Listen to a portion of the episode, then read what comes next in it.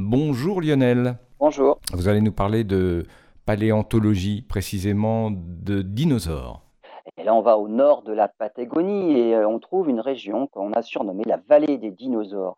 C'est là que les paléontologues découvrent des fossiles de dinosaures fantastiques, parmi les plus grands spécimens connus. Ils sont en train de mettre à jour rien de moins que probablement la plus grande créature terrestre connue.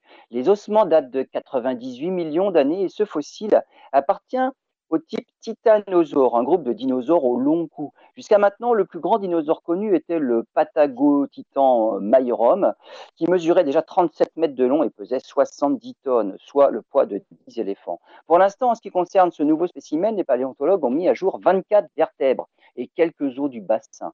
Et avec ces quelques os, ils ne savent pas trop finalement à quelle espèce il appartient, mais ils estiment tout de même que ce dinosaure pourrait surpasser en taille le Patagotitan.